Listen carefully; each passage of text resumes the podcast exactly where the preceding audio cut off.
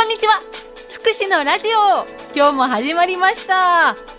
先週は愛ら市平松重富海岸のユニバーサルビーチの取り組みについて NPO 法人楠木自然館の代表理事浜本漠さんとユニバーサルビーチ担当の石上愛理さんにお話を伺いました。石上さんは生まれつき両腕がない生活を送っているんですが子育ても車の運転もこなすとってもかっこいい女性なんです。もっと重富海岸がユニバーサル化してどんな人も来てほしいだったり一歩一歩進めていきたいというお話ありましたよね。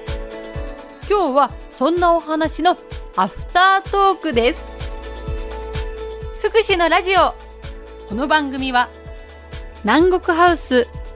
千年メディカルタウン就労継続支援 B 型事業所小春日和。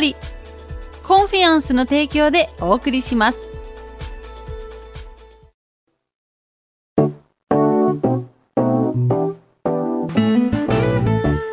障害者だからできないって言われたくないし自分から諦めたくない。海水浴は難しいしけどやっぱりやってみたいんだよね。彼女やってみたいが強いんですよ。じゃあそれ私たち自然体験活動はプロなのでどうやったらそれができるかなってちょっと考えてサポートしながらだったら一緒にできるんじゃないっていうので考えていったらあユニバーサルビーチとかそのそれこそ普通の買い物とか、なんか世の中の全部そうじゃないっけって 思うようになって。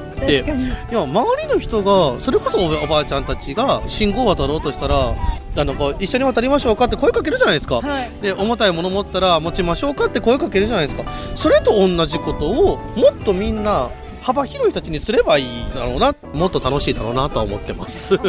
この前本を読んでたんですけど障害って見方を変えたら発明の母だって話を見たことがあって曲がるストローができたのはそういう一つ一つの工夫っていうところの私は学びをいただく方だって思っているので私愛理さんと仲良くなってから、はい、愛理さんって進化の形だよねって言ったことがあるんですよ。言われますわかります。いや人ってそれこそ周りの自分たちのできないことをややりやすくするために自分たちの遺伝子を組み替えてきたわけですか。足で全部できるんですよ。字かけて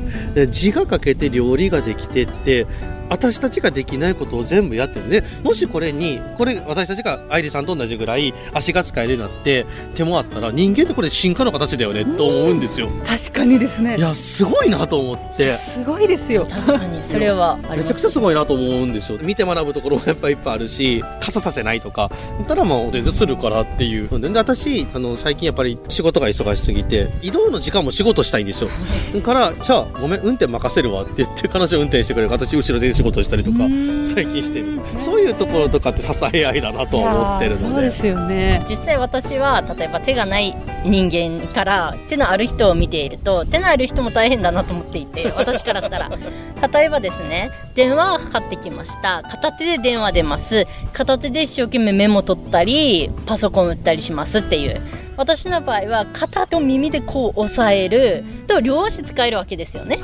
と両足で字も書けるしパソコンも普通にガチャガチャって打ってるしとか例えばご飯屋さんでお箸が落ちた時に私はしゃがまなくても足でパッて取れるけどみんなはいちいちしゃがまないといけないとか。って思うと手がある人たちでもあこれ大変そうだなって私は思ったり 逆にこの世の中がみんな手がない人が普通でその中に1人手がある人が生まれたらもうある意味障害者ですよよね。何でもできても。そういうことですよね、はい、そうなんです、ね、間違いない。なんかよくわからない固定概念がどうしても自分たちの中であるっていうことですよね。そうなんです。なのでよくかわいそうって言われるんです。手のないのはかわいそうって言われるんですけど何かわいそうかわからないぐらいで私はずっと来ているので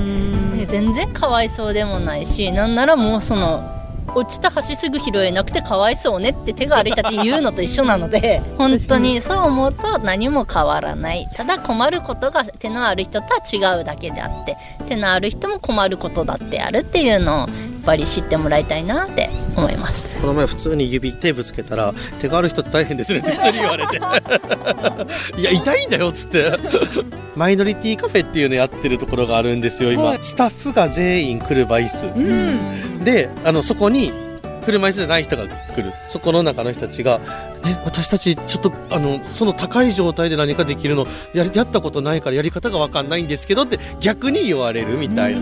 だから自分たちは普通に立てて移動できることが当たり前だと思ってるけどそれこそ車椅子の人たちが多くなってくるとそっちが当たり前だからあのそこに入っていくと自分の当たり前とか常識って変わるわけじゃないですか。でそこを楽しみながら体験してみようっていうカフェをやってるのが県外だけであったので、はい、めっちゃ楽しいよねと思って。かこういうことだよね。価値観なんかその見方が変わるっていう、うんはい、なんかそうじゃなくても生活ができればそれが普通じゃんっていうのはすごい考え方変わりましたでも私。どこを障害と捉えるかって本当にこう一生の課題だからこそまだまだ考えていく余地があるしそれを楽しく学ぶことって何も悪いことじゃないのかなって私は思いますね。なんかいろんなことやってみたいですねこれから。そうなんです。私大体このユニバーサルビーチもですけどこのクスノキでしているツアーもいつかユニバーサル化とか今年からですねちょっとずつしてるんですけど全部自分がまず体験してからだなと思ってるので今年はちょっと海の体験をですねいっぱいしたいなと思っております。よろしくお願いしま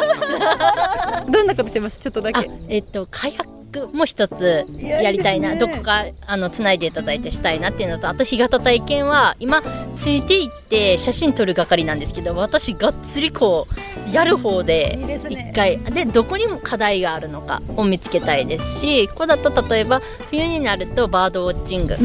もしているので、うん、そうなると自転車 e バイク乗っていくのででも例えば車椅子の人が来たらバードウォッチングどうするとか全てのことを一つずつこういう人が来たらどうしようかをまず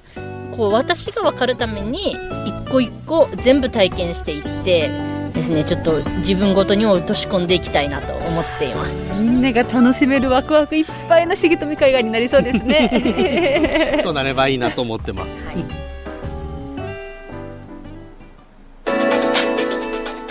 さあいかがだったでしょうか？お話の中で考えさせられることたくさんありましたよね。詳しくは重富海岸ユニバーサルビーチで検索してみてください浜本さん石上さんありがとうございました福祉のラジオこの番組は